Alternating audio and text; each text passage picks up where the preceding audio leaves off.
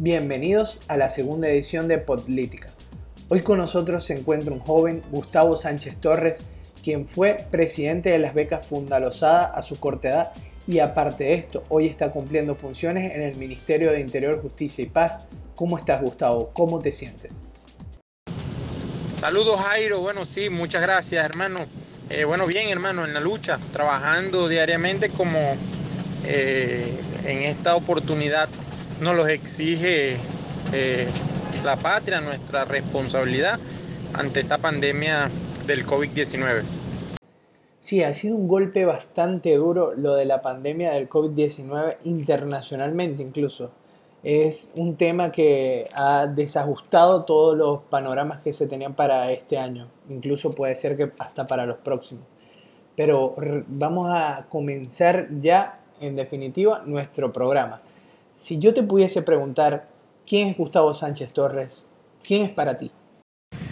Bueno, Gustavo Sánchez, eh, para mí, bueno, sería eh, eh, una persona interactiva, amable, humanista, humana, solidaria. Yo creo que esas son algunas de las frases que, que pudiesen definir mi personalidad, pues Gustavo Sánchez. Muy bien, Gustavo. Siempre es bueno saber describirse uno mismo de esa manera que tú lo acabas de hacer. Si yo te preguntara a ti, y esta es una de las preguntas más importantes de este programa, ¿cómo te iniciaste en la política? ¿Qué te hizo a ti ser político? Bueno, una de las cosas que me llevó a mí al, trabajo político, a, la militancia política, fue, bueno, eh, el tema de las raíces desde mi familia, mi madre fue fundadora del movimiento Quinta República en el estado Trujillo de allí, bueno, yo creo que nacen las, ganas, el sentimiento por la política. Luego, bueno, incurso en la universidad, eh, había pasado por varios procesos electorales en el liceo, eh, un liceo aquí en el municipio de San Francisco, Eduardo Matías Lozada. Y bueno, en la universidad fue donde realmente comencé mi militancia política en la Universidad del Zulia, la Escuela de Derecho, eh, con un movimiento, el Movimiento Socialista Estudiantil en la Escuela de Derecho allí. Comencé mi militancia. Luego, bueno, eh, me inscribí en el Partido Socialista Unido de Venezuela y de allí comenzó por una trayectoria, un, trabajo político, partidista dentro del espacio universitario. Luego pasé a la juventud del Partido Socialista Unido de Venezuela eh, con mi militancia pues, dentro de las filas de la juventud del partido, que bueno, me ha llevado hasta ahorita a seguir pues dentro del trabajo político organizativo entre las filas del Partido Socialista Unido de Venezuela. Pero allí inició el trabajo, el trabajo inició político partidista, lo iniciamos desde la Universidad del Zulia, específicamente la Escuela de Derecho, eh, en diversos procesos electorales que la Universidad del Zulia vivió y que bueno, luego me tocó la oportunidad a mí representar ese movimiento en las filas de la Escuela de Derecho de la Universidad del Zulia, el Centro de Estudiantes de la Escuela de Derecho. Eh, allí mismo en la Facultad de Ciencia Jurídica y Política. Un largo camino has recorrido durante tu corta edad y sigues recorriendo, nosotros te vemos en las redes siempre. Eh, y por eso esta pregunta que viene, ¿cuál es la situación más dura o compleja que te ha tocado tomar en un cargo de responsabilidad pública? Bueno, una de las situaciones más, más difíciles pues, que nos ha tocado resolver ha sido que, bueno, durante las diversas acciones de sanciones económicas, de boicot internacional desde el punto de vista financiero contra Venezuela. Eso afecta a todos los espacios mm, de la administración pública, tanto administración pública nacional, regional como municipal. Y este, una de las acciones eh, que desarrollamos fue poder garantizar los recursos en su momento con el gobernador Francisco Arias Cárdenas para poder em, seguir financiando y manteniendo una cantidad importante de jóvenes que estaban bueno, en cada una de las universidades públicas y privadas eh, cursando estudios de educación superior para poder nosotros seguir pues apoyando a esa juventud que bueno estaba deseosa de crecer profesionalmente y que bueno necesitaba de, de, una mano amiga en este caso del gobierno para poder seguir pues costeando sus estudios en las universidades públicas o las universidades privadas, eh, con el incentivo que nosotros le otorgábamos. Y además, bueno, buscar el financiamiento, seguir buscando recursos para poder garantizar el estipendio que le otorgaban a los estudiantes de las universidades públicas para que ellos continuaran también, bueno, recibiendo ese apoyo económico para satisfacer algunas otras necesidades de transporte, guías, materiales. Yo creo que ha sido una de las eh, decisiones más o una de las circunstancias más fuertes. Fuerte en el sentido que, bueno, hay que mm, estar mm, al día pues con cada una de, los, de las cuentas, cada una de las universidades, cada uno de los estudiantes para que financieramente pudieran rendir los recursos y poder apoyar en mayor número a los jóvenes que bueno estaban deseosos pues por participar del programa de beca de su Enrique Lozada para ese momento. Increíbles experiencias se viven en ese mundo y es muy grato escuchar tu historia. Por eso mismo, ¿cuál ha sido el momento más feliz y más triste que has vivido haciendo política? Bueno, el, yo creo que el día más oscuro, más triste en mi vida, pues de hacer política, en el hacer diario de la política, fue cuando, bueno, recibimos esa lamentable noticia, la desaparición física del comandante Hugo Chávez. Eh, yo creo que ha sido el momento más, más triste de, durante la trayectoria de la militancia política este, y de la lucha política diaria que veníamos desarrollando. El momento, bueno, más alegre y feliz que podemos tener quienes hacemos política y quienes estamos en la administración pública de algunos espacios que nos ha permitido ayudar al ser humano, ayudar al prójimo, bueno, fue durante eh, el aporte que le hacíamos a los estudiantes para seguir estudiando en las universidades públicas o privadas de nuestro estado eh, el momento de entregar un certificado, una beca a cada uno de esos jóvenes que estaba deseoso de seguir continuando estudios, yo creo que ha sido uno de los momentos más felices.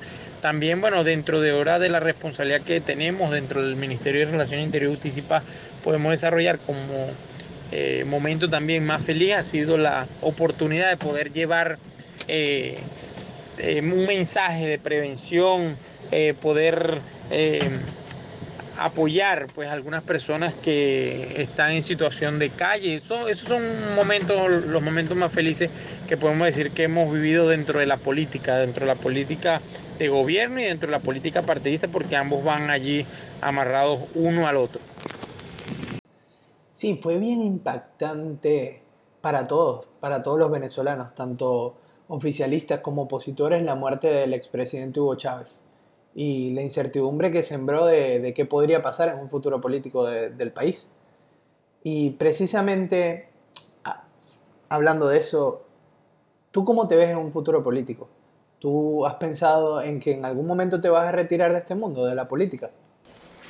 Bueno, fíjate, realmente lo que hemos entregado la vida mm, eh, a la política, pues al bien común, porque es muy distinto entregarle la vida para hacer politiquería, a realmente hacer la política.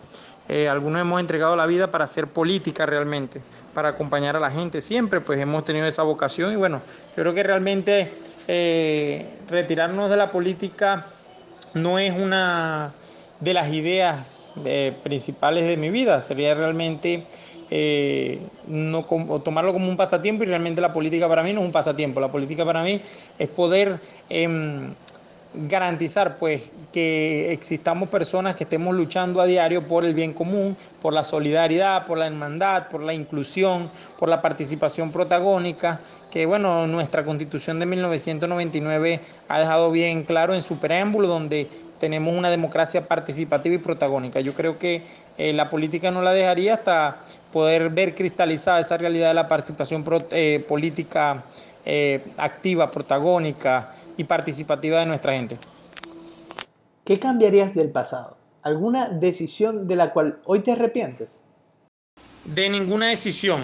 De haber sido, mm, eh, de cualquier decisión haber tomado, yo creo que ha debido ser la, ajustada para ese momento. Si en el transcurrir de las circunstancias eh, hay que avanzar en tomar alguna otra decisión o configurar la decisión tomada, eh, podemos cambiar los planes, pero no, me, no me arrepentiría de ninguna decisión tomada. Me alegro de verdad que no te arrepientas de ninguna decisión que hayas tomado. Dicen por ahí que uno a lo que ve en retrospectiva al pasado y critica sus decisiones, muchas veces lo hace equivocadamente ya que uno tomó la mejor decisión para las circunstancias que estaba viviendo en ese momento. Ahora, Gustavo, cuéntanos, ¿qué tipo de ideología tienes? ¿Por qué escogiste esa? Esencialmente, bueno, nací bajo la figura o bajo el proceso político eh, revolucionario en Venezuela. El comandante Hugo Chávez promovía mucho el bolivarianismo. Eh, una, la raíz ideológica de nuestro libertador Simón Bolívar, que bueno, eh, ha sido el pensamiento central también de la revolución bolivariana. Eh, el comandante Chávez nos ha instruido pues, en la construcción del socialismo bolivariano del siglo XXI, que no es más la raíz del pensamiento bolivariano ideológico, conjuntamente con el árbol, lo que conocemos eh, como el árbol de las tres raíces, que es un pensamiento ideológico donde se concentran las ideas del bolivarianismo, las ideas, el pensamiento ideológico de Simón Rodríguez y el pensamiento ideológico de Ezequiel Zamora. Yo me puedo eh, considerar dentro de uno de los eh, de las corrientes ideológicas el bolivarianismo, pudiésemos decirlo de alguna manera, enmarcado en ese pensamiento del árbol de las tres raíces que hoy por hoy se ha planteado la mm, incorporación de una cuarta raíz que es el comandante Hugo Chávez, el pensamiento ideológico del comandante Hugo Chávez. Gustavo, cuéntanos, ¿qué tipo de líder te consideras? ¿Qué valores crees tú que te definen? La humanidad es muy importante, no debe faltar en un líder político en este caso. Eh, la solidaridad que va impregnada con nosotros y cada acción que tomamos. Y bueno, la, el respeto, el respeto a cada una de las personas que a diario podemos ver, con las que podemos conversar y que debemos respetarnos, tanto en posiciones ideológicas encontradas como en posiciones de pensamientos de algunas situaciones planteadas en el territorio. Muy buenos valores, de verdad que sí. Cuéntanos, Gustavo, si pudieras ir a cenar con un personaje histórico, ¿con quién irías y por qué? Eh, con el comandante Hugo Chávez. Yo creo que eh, hay muchas cosas todavía de, en, lo, en eso, una corta, podríamos decir una corta vida, que lo conocimos y que tenemos aún cosas que no están escritas y que conocer. Y que bueno, en el transcurrir del tiempo estoy seguro que se van a escribir, pero sin embargo en esta oportunidad sería con él para hacer muchas de esas preguntas que a veces este, no están escritas, pues, y que quisiéramos también nosotros tener, pues, como parte de la historia para escribir de, de su historia. Sí, un personaje que trascendió en la historia de Venezuela, de nuestro país, un presidente histórico. Cuéntanos, ¿cuál es tu refrán favorito? Más vale prevenir que lamentar. Sí, un refrán bastante conocido. Eh, cuéntanos, Gustavo, ¿de qué forma equivocada te juzga la gente que no te conoce? Bueno, la gente que, no me conoce, hay algunos que me juzgan de odioso, prepotente, arrogante. Esas son algunas de las eh, opiniones de la gente que no me conoce, que al momento de conocerme las revela, pues. Conchale, Gustavo, vas a tener que cambiar la primera imagen que le das a las personas de ti porque el que no te llega a conocer profundamente se queda con eso, pues. Y Gustavo, cuéntanos, ¿cómo eras en el colegio? ¿A qué grupo pertenecías? En tu época escolar, ¿qué te gustaba hacer? Bueno, en mi época escolar eh, pertenecía al grupo de, de los estudiosos. Realmente pertenecía a ese grupo, pertenecía al grupo de... Llegaba a la escuela eh, en las mismas condiciones que llegaba a la escuela, en, en el liceo en la escuela, en las mismas condiciones me retiraba. Este, ese, ese era mi, mi entorno, pues, dentro del liceo, colegio, bueno, más que todo del liceo, del colegio, ajá, uno no puede ser tampoco tan responsable de las acciones del, del colegio, pero del liceo sí ya uno va teniendo cuentas de las responsabilidades y las tareas, de la, de la, de la responsabilidad que debemos tener, y bueno, era de los que, como llegaba al, liceo, así me retiraba. Eh, estudiante, buen estudiante, participativo, colaborador. Pertenecías entonces al grupo de los estudiosos. Ese grupo era en el que todas las mamás estaban felices cada vez que las llamaban para el colegio. Cuando le tenían que entregar la boleta siempre las veía salir con una sonrisa. Y cuéntanos, Gustavo, ¿cuál es el mejor recuerdo así que, que tú sepas, que, que, te llegue a la memoria? ¿Cuál es el mejor recuerdo de tu infancia? Uno de los tantos recuerdos de mi infancia, bueno, eh, yo tenía una bicicleta, ¿no? Cuando estaba, mm, tenía como eso de 8 años, 9 años a pesar de que era una bicicleta montañera RIN 27, yo apenas llegaba a alcanzar una RIN 16. Entonces, bueno, fue parte de algunas anécdotas de, de mi infancia, tratar de aprender a manejar una bicicleta montañera sin haber pasado primero por una bicicleta más pequeña. Y bueno, fue una bicicleta que bastante que cuidé. Este, y bueno, era, era mi bicicleta, fue una bicicleta que tenía siempre al cuidado, la tenía siempre al día y bueno, era parte de mi entretenimiento. Conchale, Gustavo, ¿y todavía conservas esa bicicleta? Y cuéntanos algo más. Si pudieras tener cualquier oficio del mundo, ¿cuál sería? Bueno, la tuve hasta los 20 años, hasta los 20 años. Y bueno, realmente ya era de muy poco uso, ya, eh, ya en un tiempo ya la dejé de usar. Este, bueno, por diversos factores, pues. Este, ya del crecimiento también. Y bueno, en algunas otras oportunidades he manejado bicicletas, he ido con esa práctica de manejar bicicleta, pero no, no con esa bicicleta que tuve hace más de aproximadamente 10 años, eh, 9 años, perdón. Eh, el oficio que, bueno, siempre me ha gustado, me ha llamado la atención, ha sido el derecho, el poder ejercer el derecho, poder aplicar eh, los elementos para lograr el, ser lo más justo posible en cuanto a la aplicabilidad de la justicia, de las leyes. Por eso, bueno, eh, la profesión que tengo, soy abogado, de vida he sido político, pero bueno, de profesión y oficio, ocupación he sido abogado porque bueno, siempre me ha gustado, siempre me ha llamado la atención, fue mi, fue mi, mi motivación fue, bueno, mi madre también que interactuaba con muchos abogados, ella trabajaba en un bufete de abogados el Estado Trujillo, bueno, interactuaba mucho con eso. Yo creo que desde mi infancia por eso me llamó la atención el hecho de poder ejercer y ocupar el oficio de, abogado. Sí, desde que yo te conozco te, te, recuerdo bastante formado en eso, en la abogacía. Y como te decía, tu mamá es, se, se, escucha muy competente al haber influido tanto en un hijo que ha logrado tantas cosas a tan corta edad. Debemos después de, de hablar de eso. Cuéntanos, Gustavo, ¿cuál es tu mayor miedo? A una muerte trágica, a eso le tendría miedo. Sí, toda persona viva yo creo que tendría un poco de miedo a eso. Es bastante aterrador. Cuéntanos sobre tus preferencias. ¿Cuál es tu libro favorito? ¿Tienes alguna película o serie favorita? ¿Y qué tipo de música te gusta? ¿Cuál es tu canción favorita, quizá? Mi libro favorito, eh, La Victoria Estratégica de Fidel Castro Ruz.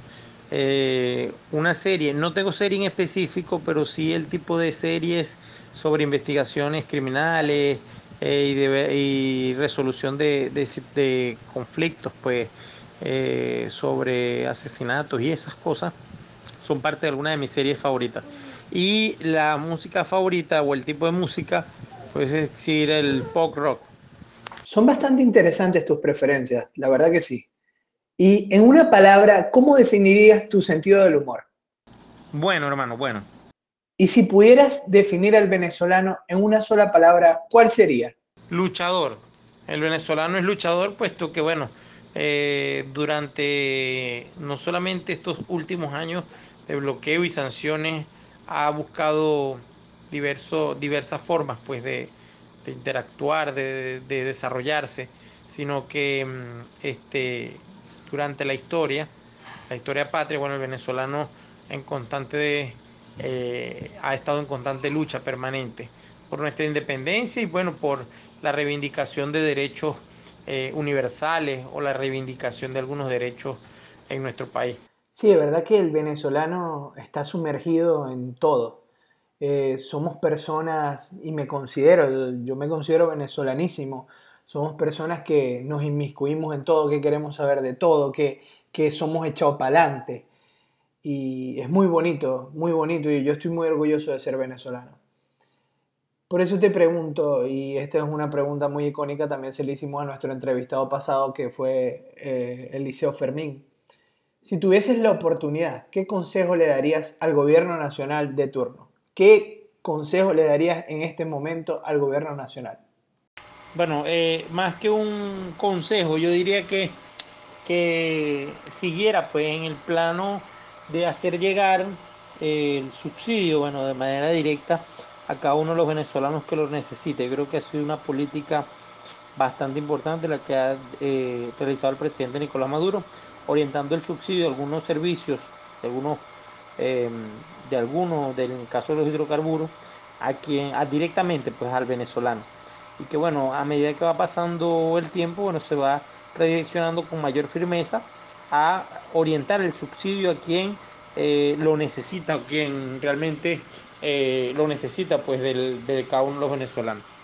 Excelente, sí. En estos momentos yo creo que, y con, con esta pandemia, ese, la situación mundial global y la de Venezuela han recrudecido. Eh, son, los gobiernos cada vez son más incapaces y, el COVID-19 lo ha demostrado así, de que de verdad tenemos que prepararnos mejor para el futuro, el futuro del mundo incluso. Eh, hermano, te pregunto, ¿cómo ves a Venezuela de 5 a 10 años a partir de este momento? ¿Cómo, cómo ves, cómo visualizas tú a Venezuela en 5 a 10 años a partir de hoy. Venezuela, a pesar de todas las circunstancias de guerra que hemos vivido, los sabotajes, los intentos de golpe, el bloqueo económico, el bloqueo imperial, eh, el robo que hemos sido víctimas desde el punto de vista financiero a nivel internacional por parte de algunos factores, con el apoyo de algunos factores internos de la política en Venezuela, yo creo que nosotros, al igual con toda esta lucha que hemos emprendido, que hemos dado, Venezuela va a seguir fortaleciendo primero su política internacional. Su política internacional va a seguir fortaleciendo los caminos de la paz en nuestro país y que estoy seguro eh, por cada uno de los caminos de la democracia participativa y protagónica. En Venezuela se acabó el tiempo de que corporaciones o agentes eh, económicos de nuestro país escogieran a sus gobernantes y hoy por hoy es el pueblo quien los elige. Por eso yo veo en Venezuela eh, durante estos próximos 5 o 10 años, primero un eh, eminente proceso de participación protagónica como se ha venido desarrollando durante los últimos 20 años. Pero además eh, veo a Venezuela más unida en cuanto a la interacción desde el punto de vista internacional con factores, pues buscando cada uno de los apoyos de los Em, convenios bilaterales que se puedan desarrollar para satisfacer las necesidades de los venezolanos. Yo veo a Venezuela dentro de 5 y 10 años saliendo, bueno, ya eh, en el nombre de Dios, con todo el apoyo de los gobiernos del mundo y con el apoyo de organismos serios desde el punto de vista internacional, eh, saliendo de estos bloqueos que nos han generado una, eh, una, una situación dura para el venezolano desde el punto de vista económico con respecto a las sanciones impuestas por países extranjeros, en caso de los Estados Unidos, eh, bloqueos impuestos por organismos como eh, eh, organismos o instituciones de los Estados Unidos para ir en detrimento de la política económica del gobierno bolivariano en pro de la satisfacción de las necesidades del venezolano. Pero yo creo que con la salida inminente que tiene el gobierno de los Estados Unidos con el presidente Donald Trump, yo creo que la situación va a cambiar en cuanto a las relaciones con el mismo gobierno de los Estados Unidos, porque bueno, realmente en el mundo, eh, como lo dice el mismo presidente de México, López Obrador, eh, no hay ningún país en el mundo que pueda oprimir a otro. Somos países independientes, soberanos y que tenemos el derecho a la autodeterminación de nuestro pueblo. Sí, yo creo que todos vemos a Venezuela mejor en un futuro. Y eso es muy bonito porque siembra la esperanza en el pueblo y en nosotros mismos de, de poder seguir creyendo y de poder seguir trabajando por una mejor Venezuela. Y si tú pudieses escribir, ya para finalizar, si pudieses escribir un mensaje en el cielo para que millones de personas lo vieran, ¿qué diría? Bueno, que la paz es el camino, que como elemento de transformación de nuestro pueblo, como elemento de respeto, como elemento de autodeterminación de los pueblos, eh, ese sería el mensaje. Yo colocaría que la paz es el camino, puesto que no podemos, em, ningún país en el mundo puede atentar militarmente eh, contra otro por intereses particulares. Y que bueno, eh, sería un mundo distinto al poder tener autodeterminación, soberanía, independencia y que nadie tuviera que ver con asuntos internos de su país, puesto que bueno, cada territorio debe en base a sus necesidades, en base a sus cualidades, resolver los diversos conflictos de manera a través de los mecanismos establecidos en sus propios estamentos jurídicos, eh, a través de sus mecanismos de resolución de conflictos. Por eso, bueno, ese sería uno de los mensajes, que la paz es el camino, puesto que la guerra es un elemento destructivo, la guerra son, nos cuesta vidas, las guerras le cuestan mucho dinero a las economías del mundo, dinero que puede ser invertido en otras áreas como la salud, la educación eh, y la economía de nuestros pueblos. Sí, yo creo que la mayoría de las personas, la gran mayoría de las personas está de acuerdo que la paz es el camino. Y bueno, hermano, muchísimas gracias por haber participado en la segunda edición de Política. Bueno, hermano, agradecido por la invitación, eh, agradecido por, bueno, eh, ese tiempo que, bueno, brindas para que la comunidad esté interactuando, eh, se esté informando y esté conociendo desde otro punto de vista la política o bueno, algunos liderazgos políticos en la región que, estamos pues trabajando por eh, seguir pues apoyando, seguir manteniendo espacios de solidaridad, de respeto en nuestra comunidad, en nuestro país y que bueno, podamos nosotros seguir contribuyendo a satisfacer las necesidades de nuestro pueblo y darle la mayor suma de felicidad posible, la mayor suma de seguridad social, la mayor suma de seguridad política a cada uno de los venezolanos, como lo exigía nuestro libertador Simón Bolívar ante el, en el discurso de Angostura y bueno, y en el Congreso Anfitriónico, en la convocatoria del Congreso Anfitriónico de Panamá, que era muy importante pues el mensaje que él daba, que era darle la mayor suma de felicidad a nuestro pueblo a través de la mayor seguridad social, la mayor suma de seguridad, estabilidad política y seguridad económica. Entonces, bueno, hermano, muchas gracias y bueno, nos despedimos. Hasta luego. Gracias. Bueno, esperamos que les haya gustado la segunda edición de Política con nuestro invitado Gustavo Sánchez Torres. Síganos escuchando, síganos, arroba podlítica.be en Instagram, conociendo a los líderes del mañana, conociendo a los líderes de hoy de Venezuela.